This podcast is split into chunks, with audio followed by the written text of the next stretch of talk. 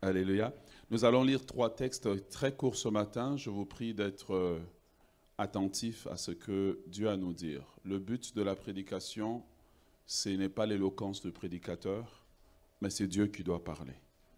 Voilà pourquoi, euh, lorsqu'on prêche, ce n'est pas une conférence. On ouvre les Écritures, on lit les Écritures, pour que tout ce qu'on dit commence avec les Écritures, se base sous l'autorité des Écritures. Les gens ne sont pas changés parce que celui qui est devant est un beau parleur. Ils sont changés juste à la lecture des Écritures. La parole de Dieu est puissante. La Bible nous dit dans les psaumes que la voix de l'Éternel est puissante. La voix de l'Éternel est majestueuse. Et nous voulons honorer la parole de Dieu ce matin. Je vais vous inviter juste à vous lever ce matin. Ce n'est pas dans les habitudes, mais je sens qu'on doit se lever. Nous allons lire un texte euh, pour commencer. Genèse chapitre 42, le verset 8. Genèse chapitre 42, le verset 8. Pour ceux qui étaient là la semaine passée, euh, c'est le message et suite à celui de la semaine passée. Et celui de la semaine passée est déjà sur le podcast. Merci à toute l'équipe qui travaille fortement. Merci à toute l'équipe qui travaille fortement. Voilà. Genèse 42, le verset 8, la Bible dit, Joseph reconnut ses frères, mais eux ne le reconnurent pas. Proverbe chapitre 9, le verset 1. Proverbe 9, 1. La Bible nous dit, elle dit, la sagesse a bâti sa maison, elle a taillé ses sept colonnes. Proverbe chapitre 4, le verset 7 nous dit, je vais la lire dans la version Martin parce que je trouve que la version seconde n'est pas assez spécifique. Martin se rapproche plus de la version anglophone. Martin nous dit, la principale chose, c'est la sagesse. Acquiert la sagesse. Sur toutes tes acquisitions, acquiert la prudence. Amen. Joseph reconnut ses frères, mais eux ne le reconnurent pas. C'est une prophétie. En fait, cette série Métamorphose, c'est la prophétie de ta vie. Cette série, c'est la prophétie sur nos vies. Si nous suivons le conseil de Dieu, nous pouvons nous asseoir. Père, l'heure est venue tu dois parler à tes enfants et euh, je m'efface devant toi. Je te cède la place. Fais ce que tu fais de mieux. Car à chaque fois que dans le livre de la Genèse à la création, tu as dit, il y a eu des effets. Et ta parole n'est pas morte. Elle est vivante, elle est efficace, plus tranchante qu'une épée à deux tranchants. Ce matin, nous avons besoin de toi. Parle-nous, révèle-toi. Au nom de Jésus, nous avons prié. Amen. Lorsque nous lisons ces trois textes, il y a un, fil conducteur. Le fil conducteur, si on le prend dans l'ordre dans lequel on a lu, c'est que la semaine passée, je vous expliquais que le fait que Joseph a donné l'explication du rêve pouvait le sortir de prison. Mais quand il a manifesté la sagesse de Dieu, ça l'a placé sur le trône. La sagesse est l'accélérateur des destinées. La sagesse nous permet de résoudre des problèmes complexes. En fait, dans la vie, nous sommes payés en fonction aussi du niveau de sagesse que nous manifestons. Nous sommes payés par les problèmes complexes parce que quelqu'un, je ne sais pas moi, qui, décharge des boîtes ne sera pas payé la même chose qu'un chirurgien qui, lui, par les études, par la science qu'il a acquis, peut aller opérer le cœur. Et donc, euh, les gens sont évalués et sont payés différemment. Mais pour ceux qui prennent des notes, je veux quand même vous donner le titre, étant donné que c'est l'habitude de la maison. Je tirer euh, le, le thème de ce matin sur Proverbe chapitre 9, le verset 1, qui nous dit que la sagesse a bâti sa maison elle a taillé ces sept colonnes. Donc le titre de ce matin, c'est les sept colonnes de la sagesse. Soyez rassurés, nous n'allons pas voir les sept, nous allons peut-être en voir quatre ou cinq. Le reste, ça sera pour une autre fois. Les sept colonnes de la sagesse. S'il y a une chose que nous devons apprendre à manifester pour faciliter notre vie, notre parcours, c'est la sagesse.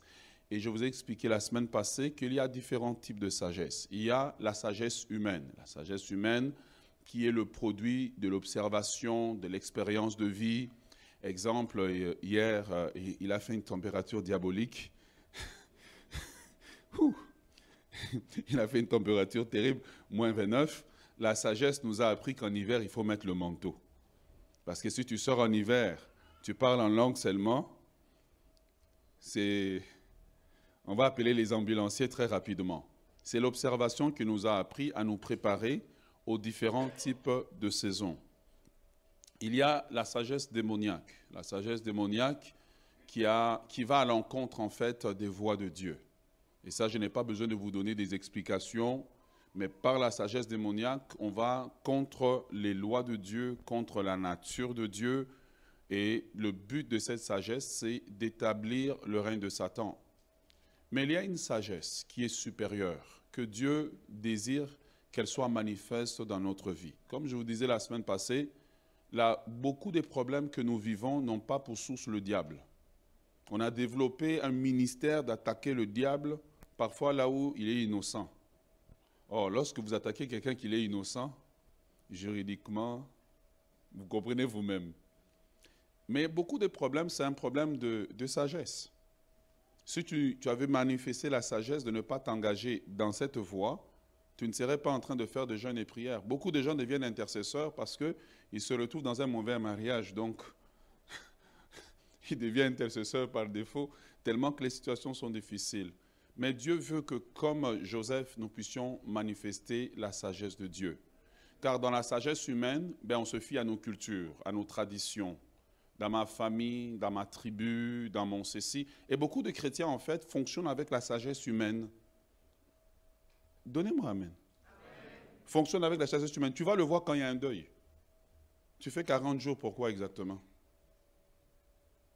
Tu vois, tu t'es jamais posé la question. Il y a beaucoup de choses qu'on fait par réflexe, mais en fait, en réalité, c'est de la sagesse humaine qu'on est en train juste de suivre. Et Dieu veut que nous puissions marcher par la sagesse divine, car la sagesse divine nous donnera toujours l'avantage stratégique sur les autres. Quand tu manifestes la sagesse divine, tu auras l'avantage stratégique. Daniel a manifesté la sagesse divine et la Bible nous dit qu'il était dix fois supérieur à tous ceux qui étaient dans le royaume de Babylone, à tous les, les magiciens, les astrologues. Il est même devenu leur chef.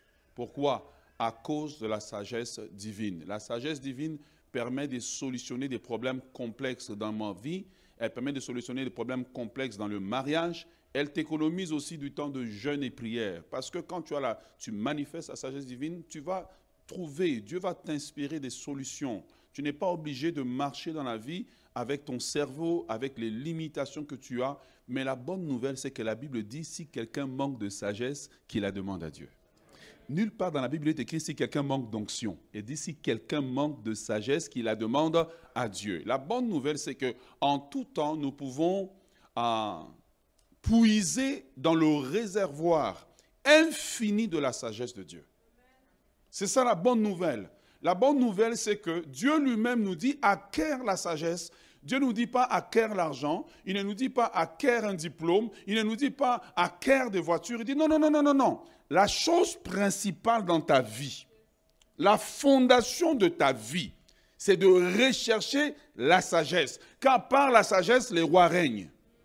Par la sagesse, les règnes sont prolongés.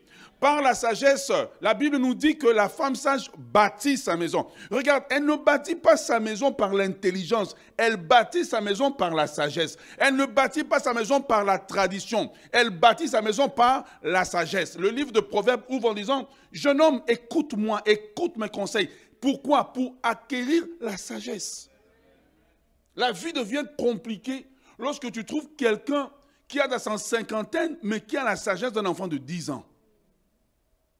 C'est ça que Dieu veut. Dieu veut qu'on puisse accéder à ce qu'il a pour nous. Mais pour accéder dans le domaine de l'extraordinaire divin, ça ne prend pas seulement le jeûne et la prière, ça prend des gens qui vont puiser dans le réservoir, écoute-moi bien, le réservoir infini de la sagesse de Dieu. La vie sur la terre est rendue tellement compliquée que si tu ne puisses pas dans ce réservoir, et la bonne nouvelle, c'est que ce réservoir de la sagesse de Dieu, mais il est disponible pour nous. Mais comment en tant qu'enfants du roi des rois, nous nous privons de ce que Dieu nous invite à prendre? Il dit acquiert la sagesse. Et la bonne nouvelle de la sagesse, c'est que à n'importe quel cycle de notre vie, à n'importe quel âge, on peut acquérir la sagesse. C'est ça la bonne nouvelle. Le domaine de l'accès à la sagesse de Dieu n'est pas simplement, bon, ben, limité, tu sais, à 18 ans, fini, on ne te donne plus la sagesse, mais à différents moments de notre vie, nous pouvons acquérir la sagesse. Il ne faut pas que ta vie soit dirigée par tes cinq sens, mais ta vie doit être dirigée par une sagesse extraordinaire que Dieu met dans ta vie. Ça, tu éviteras de souffrir, tu éviteras de gémir lorsque tu vas devenir l'homme qui désire acquérir la sagesse. Voilà pourquoi tu vois les chrétiens, ils prient pour la puissance, pour l'onction, mais rarement sur la sagesse. D'ailleurs vraiment sage. La sagesse te permet de solutionner un problème sans effort. Sans effort. Sans effort.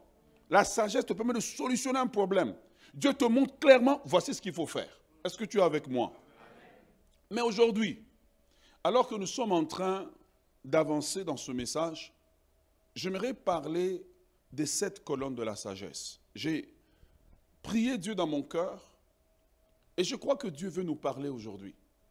Et quand je vais commencer à détailler ces sept colonnes, ça va beaucoup nous aider pour éviter de vivre une vie et puis de regretter après. Vous savez, beaucoup de gens qui ont les cheveux blancs regrettent. Ils disent, si je savais quand j'étais jeune. Ne dites pas Amen, je comprends. Si je savais quand j'étais jeune, beaucoup de gens, si ta vie était à recommencer, il y a beaucoup de choses que tu ne ferais pas.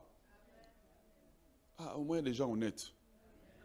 Si ta vie était à recommencer, il y a beaucoup de choses que tu ne ferais pas. Il y a même des, gens que tu ne fréquenterais pas, des fiancés que tu n'aurais pas. Si ta vie. Mais ce matin, nous sommes venus pour acquérir la sagesse de Dieu. Et quand on aura terminé, nous serons un peuple sage. Ah oui. Ah oui, ah oui. Ce matin, ce matin, quand on termine, nous serons un peuple sage. Parce que le message va venir avec des clés tellement simples, mais profondes en même temps. Alors j'aimerais qu'avant qu'on commence ce voyage, que tu te tournes vers un voisin et dis-lui, plongeons dans la sagesse de Dieu. Si tu l'as dit à ta femme, c'est que tu as dit à personne. Dis-le à quelqu'un, plongeons dans la sagesse de Dieu. Et tu pourras aller sur peut-être, euh, je ne sais pas moi, les réseaux sociaux, taper les sept colonies. Tu vas trouver des gens qui ont prêché. Mais ce que je prêche ce matin, c'est adapté à notre maison, à ce que Dieu veut nous dire. Est-ce que vous êtes prêts? Les sept colonnes de la sagesse. Colonne numéro un. Alors, vous savez vous-même, par définition, une colonne, c'est ce qui maintient une maison stable. Amen. Une colonne, c'est ce qui permet qu'une maison ne s'écroule pas, qui permet à la maison de résister dans le temps, à résister dans, toutes circonstances. En fait, dans une maison, la valeur d'une maison, c'est deux choses, sa fondation et ses colonnes. Amen. Mais Dieu dit que dans la maison que la sagesse peut bâtir en toi, si ta sagesse a les sept colonnes, tu seras un homme et tu seras un chrétien inébranlable. Amen. Tu seras un homme et un chrétien inébranlable lorsque ces colonnes sont là parce qu'elles vont te stabiliser au cours des cycles et des saisons de la vie. Parce qu'on a des cycles et des saisons de la vie, tu vois. Quand tu es dans, à 20 ans, tu es dans un cycle. Adolescent, tu es dans un cycle. 35, 45, tu es dans un autre cycle. 50, tu es dans un autre cycle, on en parlera ce matin. La première colonne de la sagesse qu'un homme doit avoir dans sa vie. Je prie que tu prennes des notes ce matin. La première colonne de la sagesse, c'est la crainte de Dieu. Car la Bible nous dit que la crainte de Dieu est le commencement de la sagesse. Donc même quand tu vois quelqu'un qui fait des inventions, qui, euh, écrit des livres, s'il n'a pas la crainte de Dieu, pour Dieu, il est fou. Est-ce que tu es avec moi? La crainte de Dieu, lorsque tu lis Proverbe chapitre, euh, Psaume chapitre 111, le verset 10, on est dans l'enseignement, donc on lit beaucoup de textes. Psaume 111, le verset 10 nous dit, la crainte de l'éternel est le commencement de la sagesse. Ceux qui respectent ses décrets ont une raison saine. Ah ouais. Amen. Sa gloire subsiste à jamais. Ceux qui respectent ses décrets, ses décrets, ou que ceux qui respectent ses lois ont une raison saine. Donc le fondement de la sagesse, la colonne principale de la sagesse, c'est la crainte de Dieu. Voilà pourquoi il y a quelques semaines, je vous disais que quand tu ne commets pas le péché, parce que tu as peur d'être attrapé, tu n'as pas la crainte de Dieu, tu n'es pas sage. Quand la femme de Potiphar vient dire à Joseph, couche avec moi, regardez la réponse de Joseph.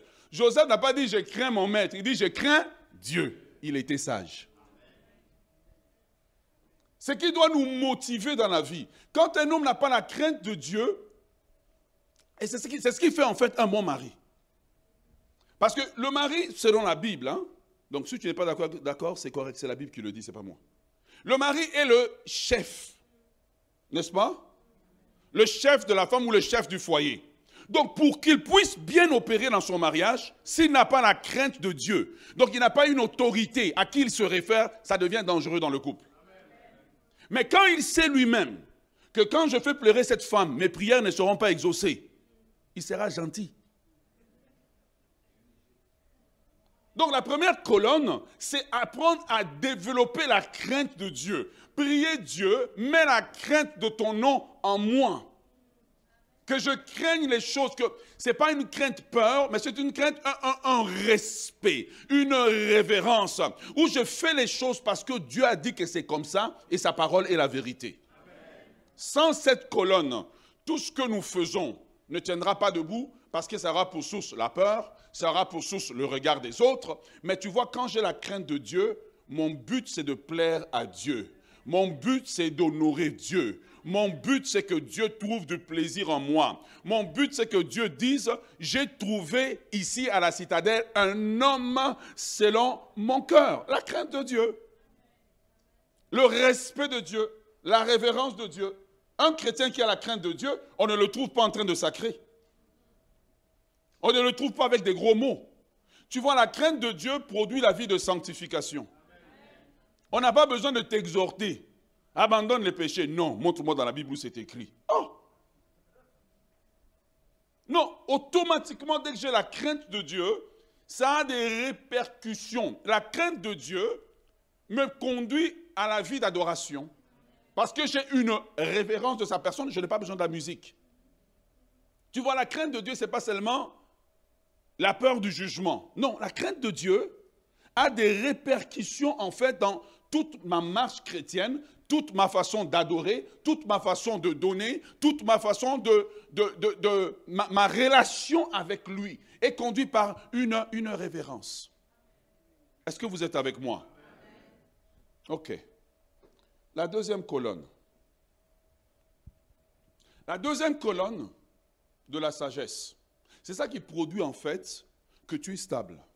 La deuxième colonne de la sagesse, si tu ne l'as pas, en tout cas, j'ai pitié de toi. La deuxième colonne de la sagesse qui doit motiver tout homme, c'est vivre avec la pensée de l'éternité. Oh yes. Tu vois, quand tu regardes quelqu'un vivre, il ne pense pas qu'il va mourir. il pense qu'il est éternel. Il pense que la vie est un jeu vidéo dans lequel tu as, euh, tu as trois vies, tu as quatre vies. Il vit au brouillon. Non, quand tu as la pensée de l'éternité, tu vis au propre. C'est pour ça que tu vois, Paul, il avait tellement la pensée de l'éternité, l'apôtre Paul, il n'a jamais écrit, regarde ses verbes, il dit je cours, il n'a jamais dit je marche. Il dit je cours vers le but. Beaucoup de, beaucoup de gens qui viennent à l'église, lorsque tu les regardes, ne vivent pas avec la pensée de l'éternité. La pensée que un jour, tout ce que nous faisons, nous aurons des comptes à rendre. Un jour, nous allons nous tenir devant Dieu et nous répondrons de nos actions. Tu vois, quand tu as cette pensée de l'éternité, dans le présent, tu règles ta conduite. On presse la sanctification tout le temps. Pourquoi Parce qu'on n'a pas enseigné aux gens d'avoir en eux la pensée, de connaître qu'un jour, nous nous traînions devant Dieu, les secrets de nos cœurs. Ce que nous avons fait en cachette sera révélé devant Dieu et nous serons jugés sévèrement devant Dieu. On nous a présenté un Dieu qui est comme Papa Noël, qui est bon, qui est bon, qui tolère, qui est patient. Mais la patience de Dieu doit nous pousser à la repentance et non nous endurcir dans le péché. Et donc pour être sage dans le siècle présent, il faut développer la pensée de l'éternité. Que chaque fois qu'une journée se termine, je me rapproche de l'éternité. Oh yes. Chaque fois que le soleil se lève, Dieu me donne une nouvelle journée de grâce pour que je règle ma conduite, que je vive de façon qui lui plaît, que je vive de façon qui l'honore. Mais comment si tu as la pensée de l'éternité, tu peux être un chrétien rancunier? Tu sais quand il fait hmm, même ceux qui sont rancuniers font hmm. Tu vois, tu peux être là, tu prêches. Il faut lâcher l'adultère. Les adultères ils disent Amen. Mais après le culte, le rendez-vous n'est pas annulé. La pensée de l'éternité. Ça a été, je pense que ça fait trois ans et demi. Un matin, j'étais en train de lire l'évangile de Matthieu. Et Dieu m'a visité. J'ai pleuré longtemps. Parce que Dieu a commencé à imprégner ça en moi. Quand tu as la pensée de l'éternité, tu ne vivras pas pour plaire aux hommes, tu vivras pour plaire à Dieu. Tu ne feras pas ton ministère pour répondre aux besoins des gens. Tu feras ton ministère pour répondre à l'appel de Dieu. Ah oui. La pensée de l'éternité. Voilà pourquoi tu vas voir parfois, on amène un frère ou quelqu'un au cimetière. Bon, on dit des choses, mais on n'est pas sûr. Mais il faut quand même les dire. La pensée de l'éternité. Savez-vous que vous allez vous tenir devant Dieu pour rendre compte? Être sage, la Bible dit que l'homme sage voit le danger, il s'éloigne.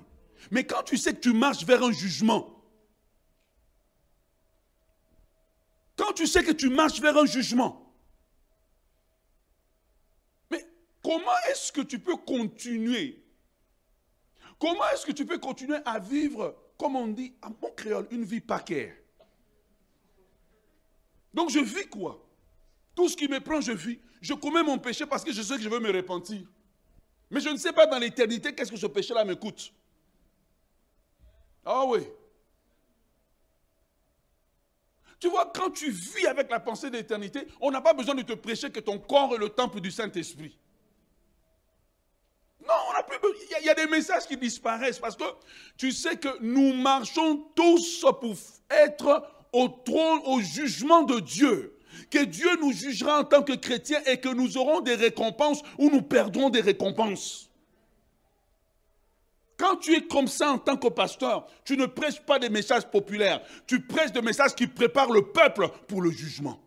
Le message qui prépare le peuple à la rencontre de Dieu. C'est pour ça que l'apôtre Paul répète plusieurs fois, il dit, afin de vous présenter comme une vierge pure, sans tache. C'était ça le message des apôtres. Le message des apôtres, c'était de préparer l'Église, de préparer les chrétiens, non de leur dire un message qui les endort.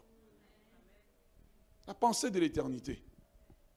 Ecclésias chapitre 3, le verset 11 nous dit, il fait toutes choses bonnes en son temps. Même, il a mis dans leur cœur, en passant des hommes, la pensée de l'éternité. Bien que l'homme ne puisse saisir l'œuvre que Dieu fait, Dieu, euh, que Dieu fait du commencement jusqu'à la fin. Psaume 103, 103, le verset 15, nous dit, L'homme, ses jours sont comme l'herbe, il fleurit comme la fleur des champs. Et à un moment, il est là, à un moment, il n'est plus. Quand c'est ton heure, l'argent ne te gardera pas ici sur terre. Quand c'est ton heure, tous les gardes du corps ne te garderont pas sur terre. Quand c'est ton heure, tous les médicaments ne te garderont pas. Si ce n'est pas ton heure, la Bible dit qu'à un moment donné, la trompette sonnera et ceux qui sont en Christ seront enlevés. Et quand tu ne vis pas avec cette pensée, tu n'es pas sage. Parce que quel homme sait que... De, regardez, prenez les étudiants. Quel étudiant sérieux sait que demain il y a un examen? Et ne se prépare pas à l'examen Tu vois, ta motivation maintenant sur terre n'est plus une motivation que je ne pêche pas pour que le pasteur me voie. Je ne pêche pas parce que j'ai peur d'être attrapé. Non, je ne pêche pas parce que je sais que je suis en marche vers un jugement. Que je n'ai pas envie d'arriver devant Dieu et on me donne la dernière place au ciel. Donc tu es vraiment dans l'enfer est à côté. Et, toi tu es là. Non. La pensée de l'éternité. Que nous tous, nous arriverons à un point où il n'y a plus de titre, il n'y a plus de pasteur, il n'y a plus de chantre, il n'y a plus de diacre, il n'y a plus d'anciens, il n'y a plus de membres. Dépouillés de tout ce que nous avons, nous nous tiendrons devant le trône de Dieu et nous serons appelés par notre nom. Et le film de notre vie sera passé. Et Dieu exposera ce que nous avons fait en cachette. Dieu exposera les motivations de notre cœur. Est-ce que cela n'est pas une forme de sagesse? De dire, mais je dois me préparer. Donc ma, sanctification, ou whatever you call it, ça ne dépend plus des autres. Ça dépend de celui qui est assis sur le trône. Oh oui. Est-ce que tu es avec moi? Que Dieu nous donne la sagesse. Hein. Tu vois, quand tu as la pensée de l'éternité, tu n'as plus besoin qu'on te motive d'être zélé. Juste ça, c'est une sagesse parce que tu ne vivras plus la même vie que les autres. Regarde la sagesse que nous avons en hiver. Tout le monde met des pneus d'hiver. Personne ne te motive à part ceux qui sont des récalcitrants. Mais personne ne te motive. Mais il y a quelque chose qui est pire que l'hiver qui est en train d'arriver. Je vais vous parler de la pensée de l'éternité encore un moment.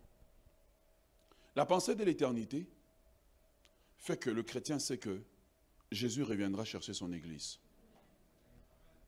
Un message qui a disparu de l'Église. Jésus reviendra, c'est une certitude. Il reviendra. Mais comment, dans quel état il va nous trouver? Dans quel état il va trouver l'Église? La Bible nous parle de la parabole des dix vierges. Il y a tellement d'avertissements dans les Écritures que certains seront surpris. Ils vont penser monter, mais ils vont rester. Et la Bible nous dit que celui qui écoute prenne garde. La sagesse, c'est prendre garde. L'homme sage voit le danger et il s'éloigne. La sagesse divine. Ce n'est pas seulement la sagesse pour payer nos factures. C'est la sagesse pour faire face à ce qui est plus grand que nos factures. À quoi ça te sert d'avoir été à l'église et puis ce jour-là, le Seigneur te dit, je ne te connais pas. Oh yes. À quoi ça sert d'avoir servi d'avoir prêché. La Bible dit que plusieurs viennent ce jour-là. Oh Seigneur, n'avons-nous pas eu de grosses églises? N'avons-nous pas prêché en ton nom? N'avons-nous pas chassé des démons? Le Seigneur leur dira ce jour-là, je ne vous connais pas. Voilà pourquoi quand j'ai la pensée de l'éternité, je ne peux pas vivre une vie où je mélange le monde en moi, moi dans le monde. Parmi les chrétiens, tu trouves les voleurs. Tu dis Alléluia, ils disent Amen. Mais ton sac a disparu. Parce qu'on n'a pas cette pensée. La vie chrétienne est devenue comme une mascarade où tout le monde fait semblant. Mais personne n'a la pensée que la trompette sonnera. Et quand elle va sonner, les vierges folles, elles vont se réveiller. Et puis ils se feront répondre par les autres. Ici, c'est chacun pour soi, on n'est plus mari et femme. Ah oui, la pensée de l'éternité. Quand tu as la pensée de l'éternité, c'est ça qui motive ta vie de prière. Regarde, comment les, les, deux sagesses s'emboîtent. La pensée de l'éternité. La pensée de l'éternité. C'est pour cela que vous me voyez de temps en temps, je vous dis, je prépare, je me prépare. Parce que je vais faire face aussi comme vous. Et comme je sais que j'ai déjà gaspillé beaucoup là,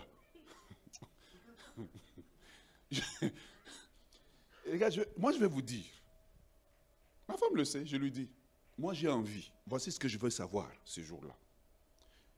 Depuis que j'ai eu la révélation, je ne prêche plus pour le style, je prêche. J'ai dit, ce jour-là, moi, quand je vais devant Dieu, je veux que Dieu me dise trois choses. Tu avais bien commencé, tu as dévié, tu as redressé sa course, bon et fidèle serviteur, entre. Il est temps de redresser ta course. Tu vis un chrétien de maquillage, de fêtes, de vie de cachette. Mais est-ce que tu sais qu'il y a un jugement qui t'attend? Mais la sagesse est de te préparer. C'est ça les sept colonnes de la sagesse. Parce que quand Jésus parle de la sagesse, Jésus, il parle de deux bâtisseurs.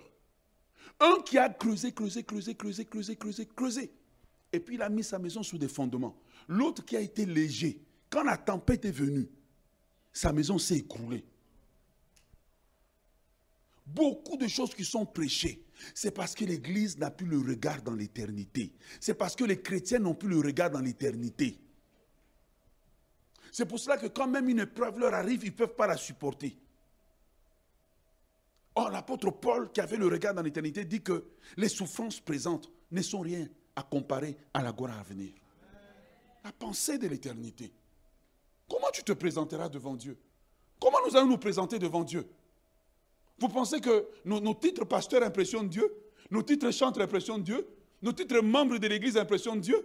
Oh non, ça n'impressionne pas Dieu. Ces jours-là, tout sera balayé, ta vie sera mise à nu. Vous serez surpris de voir des gens, pasteurs avec la Bible, jetés en enfer. Vous serez surpris de voir des chantres jetés en enfer. Vous serez surpris de voir des membres d'église, des pans entiers de l'église jetés en enfer. Dieu ne blague pas. Prépare-toi. Dieu ne blague pas. Dieu n'est pas notre ami. Il ne blague pas vous êtes à l'église, tu boudes, on te prêche un message comme ça, tu es fâché. Mon frère, fâche-toi, je t'ai dit la vérité. Moi, je me prépare. Parce que ce jour-là, ça sera terrible. Les gens pensent que, oh, il y aura des cris gens quand on va monter. Oh, non, non, non, non, non, non, non, non, non. Lis bien ta Bible. J'y viens tout à l'heure. La Bible dit qu'il y aura des pleurs et des grincements dedans. Lisez votre Bible. N'écoutez pas tout ce que vous voyez en ligne. Lis ta Bible. Tu vois, quand ça t'habite, ta marche change. Quand ça t'habite, tu n'as plus besoin qu'on te motive de prier. Tu n'as plus besoin. Tu vois, c'est quand ça m'a habité que j'ai commencé à prier, genre, que ta volonté soit faite. C'est quand ça m'a habité, prier, Seigneur, fais ce que tu veux. Ah oui. C'est quand la pensée de l'éternité t'habite et la crainte de Dieu que tu commences à faire des vraies prières. Que ta vie de prière n'est pas dirigée par tes besoins charnels. Donne-moi un paire de chaussures croco pour montrer aux gens. Non. Tu dis, Seigneur, donne-moi ce que tu sais que je peux gérer. Et ce que je ne peux pas, qui est un obstacle à l'éternité, enlève-le de moi et mets en moi le contentement. Apprends-moi à me contenter de ce que tu juges comme Père céleste que je puisse savoir. Je te pose une question ce matin. Est-ce que si Jésus revenait maintenant, tu es prêt? Ah oui. Si Jésus revient maintenant, combien de personnes dans cette salle seront réellement enlevées et sont sûres de se tenir devant Dieu? Calmement, pas nerveux. Paul dit, j'ai achevé la course, j'ai combattu le bon combat. Il dit la couronne mais réservée. Il, il savait qu'est-ce qu'il attendait. Mais si on dit ici simplement, dans cinq minutes, tout le monde est mort, je ne le souhaite pas. Vous allez voir des gens nerveux ici. Oh, Paul dit, pour moi, je voudrais être, avec Christ. Mais pour vous, il est salutaire que je reste. Quand tu as la pensée de l'éternité, le siècle présent ne te dit plus rien. Tu vois, quand tu vas... Enfin, je ne juge personne, hein, mais parfois je regarde, je dis, frère, tu es pasteur, mais tu es charnel. Quand tu veux monter tout ton bling-bling, donc c'est ça. C'est ça. Donc tu veux montrer que tu as voiture, tu as ceci. Tu es charnel. Tu ne connais pas Christ. Si tu connais Christ, tu regarderais tout ça comme de la boue. La véritable vie chrétienne commence lorsque tu commences à regarder les choses du siècle présent comme de la boue. Ça veut dire quoi? Si je les ai, je les ai. Si je ne les ai pas, ça ne change rien à ma vie. Ah oui. Ah oui, la pensée de l'éternité. Colonne numéro 3, puisqu'il faut avancer. Colonne numéro 3. Celle-là, on ne va pas trop traîner. Numéro 1, c'est? Numéro 2. Toi, quand on dit à quelqu'un, oh, accepte Jésus, hmm, est-ce que la Bible est vraie? On va arriver là, tu sauras. Mais quand tu sauras, ça sera trop tard. Colonne numéro 3. Numéro 3, il y a une suite logique. C'est connaître la valeur du temps. Connaître la valeur du temps. Quel temps fait-il à la montre de Dieu et quel temps fait-il dans la montre de ta vie? L'énergie avec laquelle je travaille aujourd'hui, ce n'est pas la même qu'il y a 20 ans. 20 ans, c'était un zèle fou. Mais aujourd'hui, c'est la précision parce que je suis en train de me préparer à quitter la planète. Ouais. Tu vois? Qu'est-ce que cela veut dire? C'est que il nous a été donné quelques années de vivre sur la terre. C'est pendant ces années-là que nous pouvons faire tout ce que nous avons à faire. Donc, quelqu'un qui ne connaît pas la valeur du temps, tu vois, c'est comme certaines personnes qui viennent de certains endroits dont les noms commencent par certaines lettres de l'alphabet. Ben, ça peut être A, ça peut être Z, hein, ça peut être J. Tu vois? Qui ne connaissent pas la valeur du temps. Donc tu peux lui donner rendez-vous à 19h, il arrive à 23h, il n'est pas nerveux. Or, toi, à 23h, tu dois aller dormir parce qu'à 5h du matin, tu dois te lever et aller prier. La valeur du temps. Quand tu connais la valeur du temps, la révélation de la valeur du temps, tu vas vivre avec une sagesse et chaque jour sera maximisé. Ce matin, mon frère, ce n'est pas une conférence de motivation, je te prêche la parole de Dieu pure. Regarde ce que Moïse dit. Psaume 90, le verset 12, nous dit, Enseigne-nous à bien compter nos jours. Pourquoi? Afin que nous appliquions notre cœur à quoi? Aha Tu vois, lorsque tu connais la valeur du temps, tu peux regarder que je suis arrivé à 40 ans. Donc normalement, selon l'espérance de vie humaine, il ne me reste pas beaucoup de temps. C'est là que tu comprends quand l'apôtre Pierre dit rattraper le temps. Que tu commences sagement, ça qu'on te prêche. Toi-même, tu commences à corriger ta trajectoire. Pourquoi? Parce que tu sais que l'atterrissage dans l'éternité arrive bientôt. Il dit quoi? Quand nous apprenons à compter nos jours, à observer nos jours, à connaître la valeur du temps, automatiquement, il y a quelque chose qui se produit. Mon cœur s'applique à la sagesse. Mais quand tu n'es pas sage, on va te retrouver à 50 ans, tu vas encore aller à la discothèque. Tu vas encore avoir comme des petites, petites, petites filles à gauche, à droite. Mais à un moment donné, même l'énergie n'est plus là. La sagesse. La sagesse du temps. La sagesse de se dire que, écoute, à l'âge où je suis arrivé, comment est-ce que je peux rattraper un retard que j'ai dans la vie? Peut-être que tu n'as pas eu l'occasion d'aller à l'école. Peut-être que tu n'as pas eu l'occasion de faire certaines choses. Mais Dieu peut te faire grâce lorsque tu as développé les deux premières sagesses. Dieu peut te permettre de, de, rattraper le temps qui est perdu. Mais il y a une chose que tu dois savoir, il faut que Dieu réveille ton horloge interne pour que tu ne vis pas comme, tu vois quelqu'un, tu vis seulement. Dans le temps, j'écoutais mon père prêcher, je ne comprenais pas pourquoi il voulait dire. Il dit, le temps que, tu vois, on a tous 24 heures. Mais le 24 heures d'un adolescent, ce n'est pas le 24 heures de quelqu'un qui a 40, 50 ans. L'adolescent dit je chill. Celui qui a 40, 50 ans, il dit je cours. Oui, parce qu'il se rend compte qu'il y a des choses qu'il doit faire en même temps que je prépare mon éternité. Je commence à vivre avec sagesse. Je développe des amitiés avec sagesse pour ne pas perdre du temps comme j'ai perdu à 20 ans. Dès que je commence à fréquenter, un, jeune homme me fréquente, écoute, à 20 ans, tu as peur qu'il s'en aille, à 40 ans, es-tu là pour rester ou on perd notre temps ensemble? Si c'est ça, next. Plus, je n'ai plus 10 ans à te donner. Mes 10 ans ont déjà été pris par Tom et Jerry. Alors là, maintenant, j'ai besoin de quelqu'un qui est un accélérateur, qui me permet de rattraper du temps.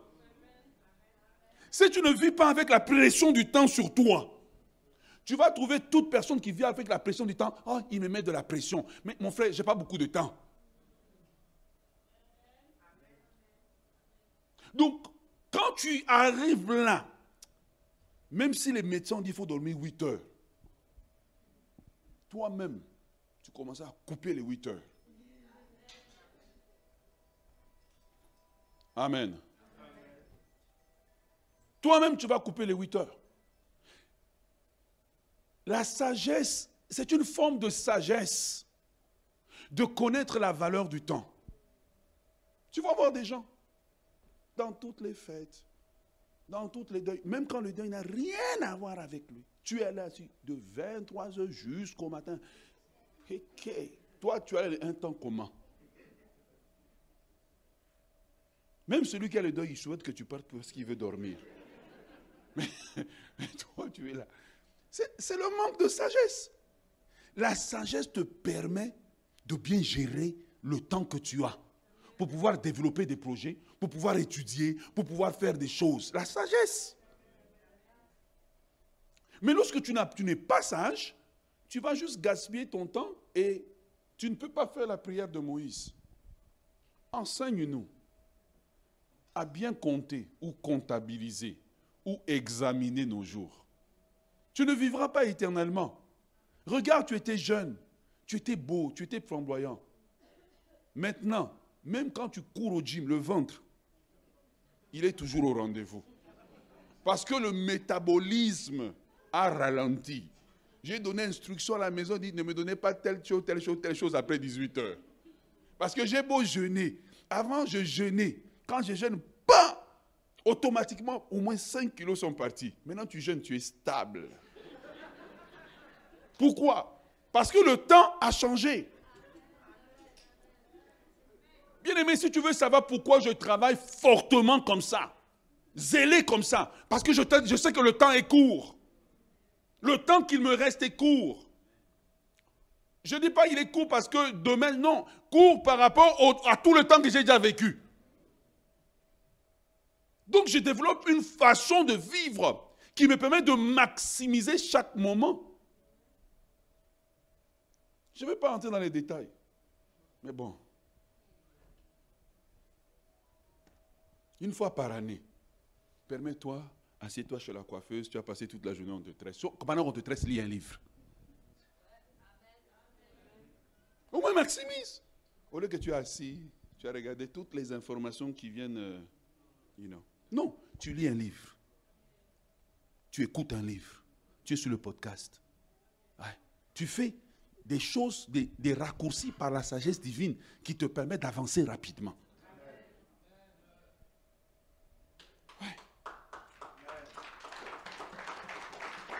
Sinon, je te le dis, tu vas arriver, tu vas être frustré dans la vie. Mais tu es frustré parce que tu manques de sagesse. Il m'a dit, Oh, tu habites loin. J'ai dit non, je n'habite pas loin. Mon chemin là. Pendant que je conduis, démarre ici. Vroom, commence la prière. J'arrive à la, une heure de prière, j'ai fait. Mais si je fais comme ça, 7 jours par semaine. Donc minimum, j'ai prié 7 jours. La sagesse te permet de maximiser. Tu vois, quand tu n'es pas sage, tu es 40 ans, 50 ans, tu es assis. Tu as mis le film de chez vous là. Tu as fait plein. Et puis tu suis tous les épisodes. Est-ce que tu te rends compte du temps que tu es en train de gaspiller? Est-ce que tu te rends compte du temps? C'est la seule chose que tu. La plus grande richesse dans ce monde, ce n'est pas l'argent, c'est le temps. Et un homme qui sait gérer son temps est un homme riche. Je vous en prie que Dieu nous donne la sagesse de gérer le temps, de connaître la valeur du temps. Amen. Numéro 4. Est-ce que ça vous bénit? Quatrième colonne de la sagesse. Eh Seigneur.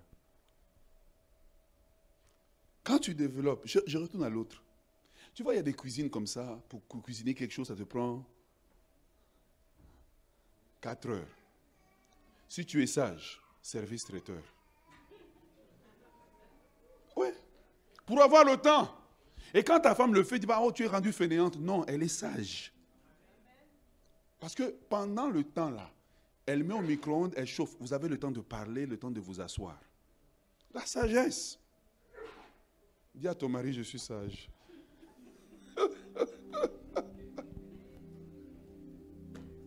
La sagesse.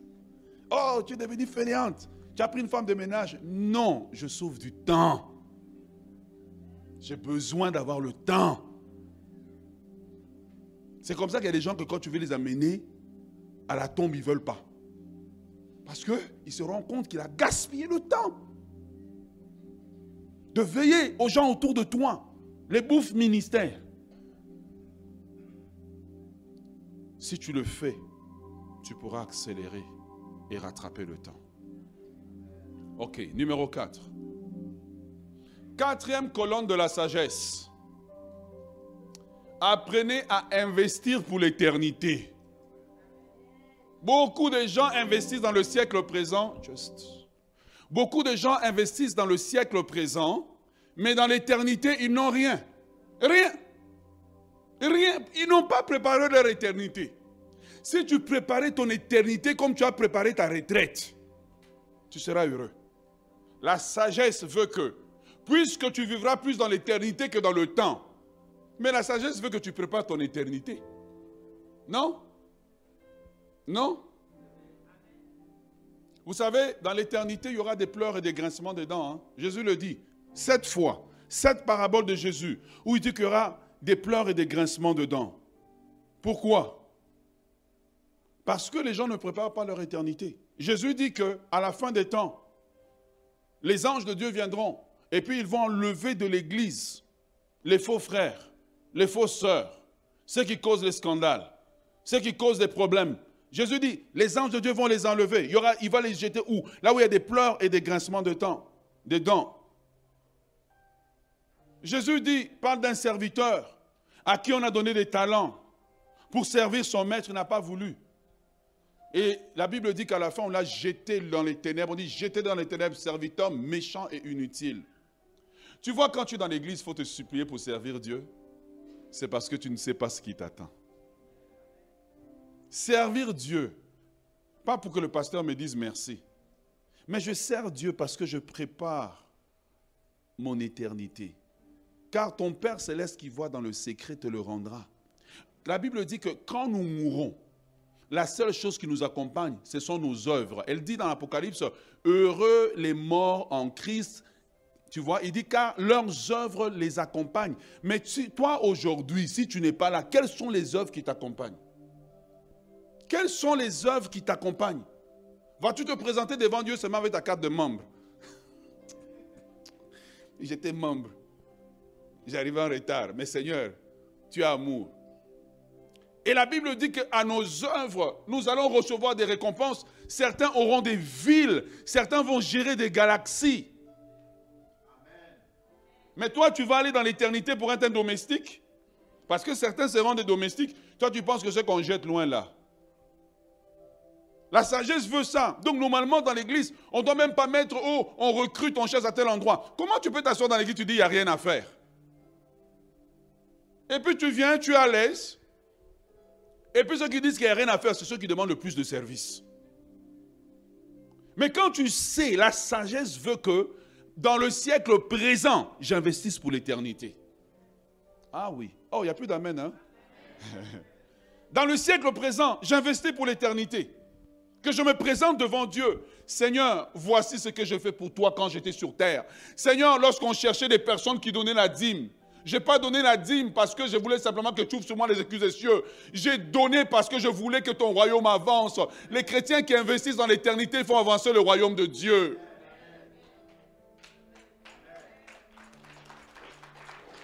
Ils ne trouvent pas servir Dieu quelque chose de lourd.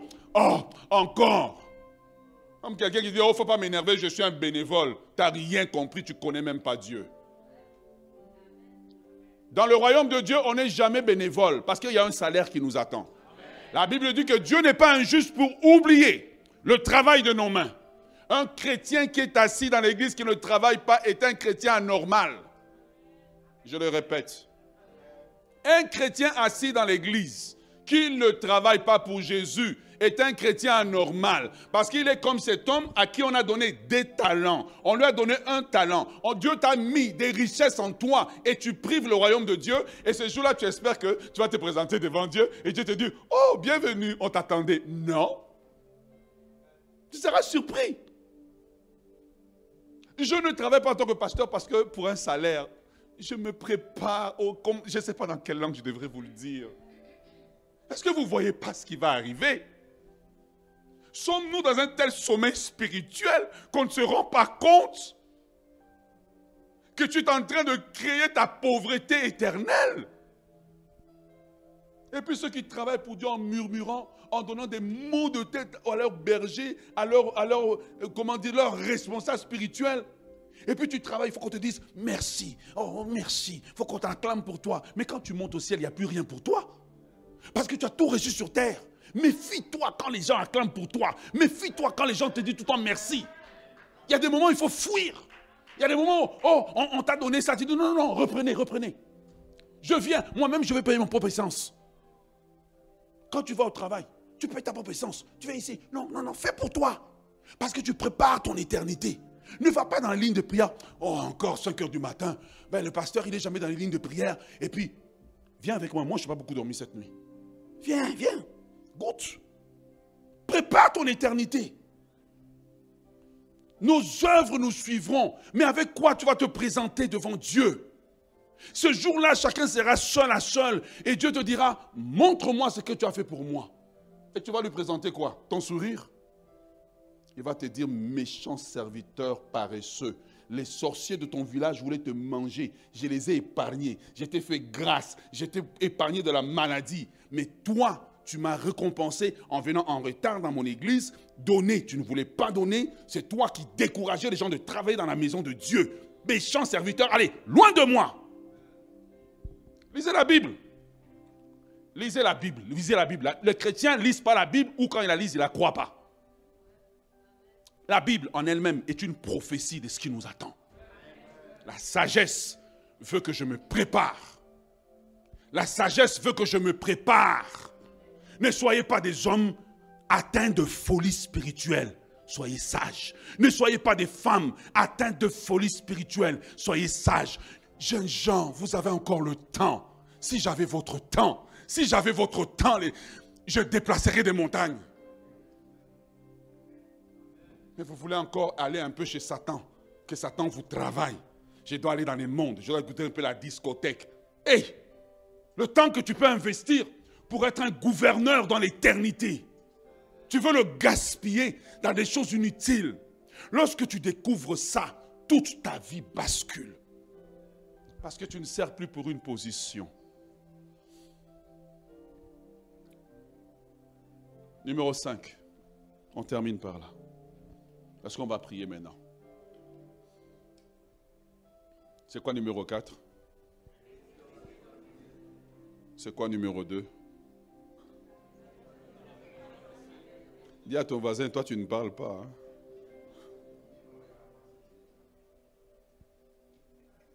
Tu vois, ce que je t'enseigne, les sept colonnes-là, c'est ça la source du vrai zèle. La source du vrai zèle, ce n'est pas tout ce que vous voyez là. Oh, Dieu m'a donné une voiture, je suis zélé. Frère, tu n'es pas zélé, tu es motivé par la voiture. Mais quand tu commences, ces choses que je t'enseigne ce matin habitent en toi. Tu es stable dans toutes les saisons de la vie. Oh yes, tu es stable. Oh, on ne m'a pas visité, tu es stable. Je n'ai pas besoin de la visite, j'ai besoin de Dieu. Oh yes. Oh, on ne m'a pas reconnu. Tu n'as pas besoin qu'on te reconnaisse, tu as besoin que Dieu te reconnaisse. Ah oui. C'est comme ça que l'Église a produit des chrétiens bizarres. Des chrétiens des besoins, mais qui ne préparent rien dans l'éternité. Je vous en prie, si je veux me mettre à genoux, je me mettrai à genoux. S'il vous plaît, soyons des vierges sages. Là, j'ai prêché. Dans l'éternité, on sortira le message. Et puis on lui dira, ton pasteur t'avait dit. Ah oui. Vient à l'église. Vous savez, nous, on a des, gros diplômes, hein euh, on ne peut pas commencer en bas, hein, nettoyer les toilettes. Tu sais, parfois je viens, moi-même je trouve en bas. Ce n'est pas peut-être propre comme je veux. Je prends la mop, moi, moi le pasteur, je passe la mop. Inscrit à mon compte dans l'éternité. Je passe l'aspirateur, inscrit à mon compte dans l'éternité. Quand tu as cette vision, il n'y a aucune tâche dans la maison de Dieu qui est trop grand pour toi. Parce que tout ce qui compte. Regarde les gens quand ils veulent acheter une maison. Quel job bizarre ils ne font pas. Tu as ton travail peut-être dans un bureau, mais le soir, tu as un endroit étrange, en train de faire des heures supplémentaires. Pourquoi? Parce que tu as un objectif. Notre objectif, c'est l'éternité. Et pour atteindre l'éternité, c'est la sagesse dans le temps présent. Numéro 5. Et nous terminons par là ce matin. Cinquième colonne de la sagesse. C'est connaître la valeur des hommes que Dieu t'envoie. Car tout le long de ta vie, Dieu t'enverra des gens. Dieu t'enverra des gens. Mon père est un homme que Dieu m'a envoyé. Parce que je peux être dans sa maison et je méprise sa sagesse, je méprise tout ce que Dieu peut me donner au travers de lui. Il a fallu un jour, vers l'âge de 19 ans, un shift, 19, 22 ans, un shift en moi a commencé à se passer, de ne pas le regarder comme mon père, mais de le regarder comme l'homme que Dieu a envoyé pour moi.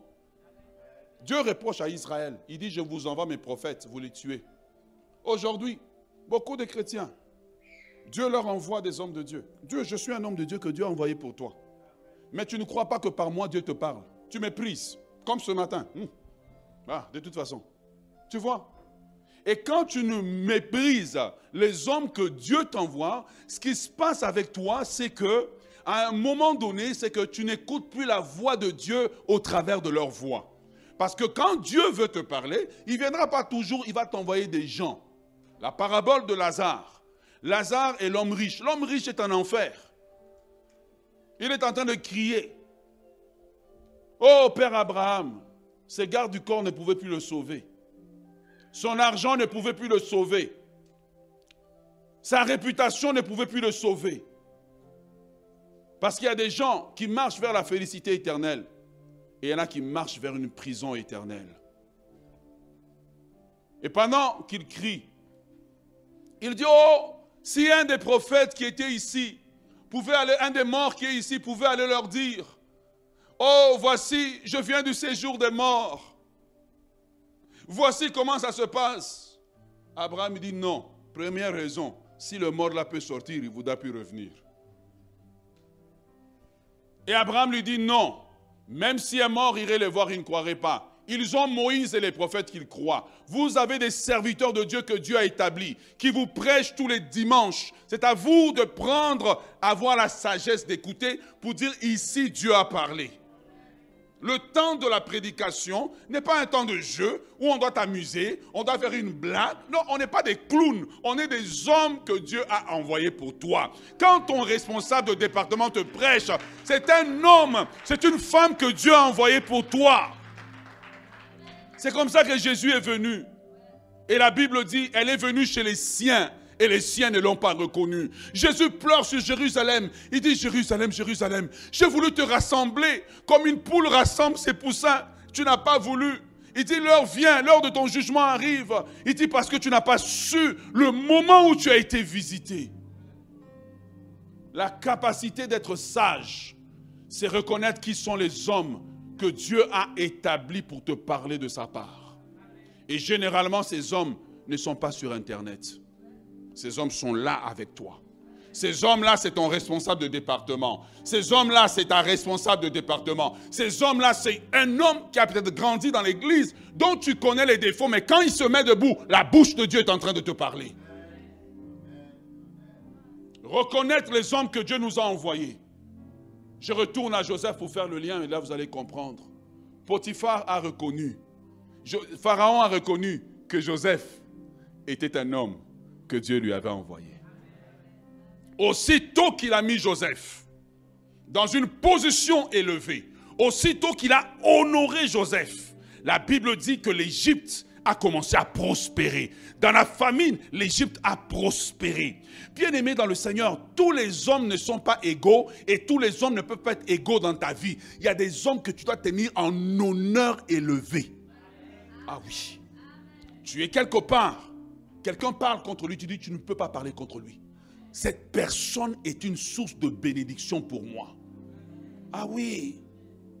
Il dit Jérusalem, tu n'as pas reconnu. Et Dieu pleure sur Israël, il dit, mais je vous envoie des prophètes, mais vous ne cessez de les tuer. Vous tuez ce que Dieu vous envoie. Pourquoi? Parce qu'ils vous disent un message que vous ne voulez pas entendre. Parce que vous ne voulez pas conformer votre vie à l'évangile. Mais il est possible pour nous, ce matin, de développer ces clés-là, ces, colonnes de la sagesse. Tu vois, on n'a pas dit des clés, des colonnes. Ça veut dire que c'est quelque chose, et c'est comme ça que tu sais qu'est-ce que Dieu, qu'est-ce que la Bible veut dire. Ça veut dire que ce sont des choses qui, dans le temps, demeurent. Tu vois? Parce qu'ils ont dit, oh, les sept colonnes de la sagesse. Eh, investir financièrement. Non, mon frère, je te parle de la sagesse éternelle. Je te parle de la sagesse de Dieu. Lorsque tu appliques la sagesse de Dieu, et je termine par là, Lorsque tu appliques la sagesse de Dieu, qui veut dire investir dans l'éternité. Qu'est-ce que veut dire investir dans l'éternité Ça veut dire chercher premièrement le royaume de Dieu. Conséquence, toutes ces choses que vous cherchez. Regarde la sagesse de Dieu. Dès que tu mets Dieu en priorité, toutes ces choses pour lesquelles les hommes fournissent des efforts, Dieu te permet de les acquérir facilement. Tu rentres dans une vie de facilité.